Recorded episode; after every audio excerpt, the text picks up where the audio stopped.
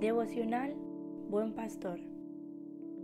27 de junio por Javier Romo. Parábola del siervo fiel. En Mateo 24, 45 al 51 nos dice ¿Quién es pues el siervo fiel y prudente al cual puso su Señor sobre su casa para que les dé el alimento a tiempo? Bienaventurado aquel siervo, al cual cuando venga su Señor le halle haciendo así. De cierto os digo que sobre todos sus bienes le pondrá. Pero si aquel siervo malo dijere en su corazón, mi Señor tarde en venir, y comenzare a golpear a sus consiervos, y aún a comer y beber con los borrachos, vendrá el Señor de aquel siervo en día que éste no espera y a la hora que no sabe, y lo castigará duramente y pondrá su parte con los hipócritas.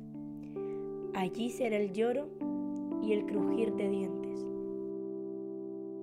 Esta parábola trata sobre un esclavo que ha sido puesto a cargo de toda la casa. Esto incluye la responsabilidad de dar a otros esclavos su asignación de alimentos en el momento adecuado. Jesús dice, Bienaventurado el esclavo que su amo encontrara en el trabajo cuando llegue. Ese esclavo será promovido a una responsabilidad adicional.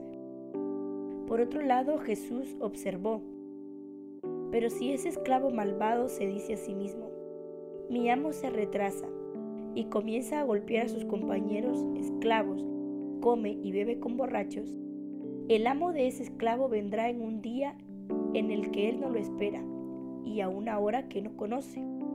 Lo cortará en pedazos y lo pondrá con los hipócritas, donde habrá llanto y crujir de dientes.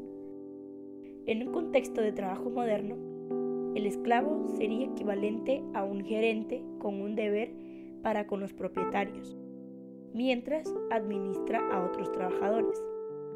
Los intereses del propietario se satisfacen solo cuando se satisfacen las necesidades de los trabajadores. El gerente tiene responsabilidades tanto con los que están por encima como por debajo de él en autoridad.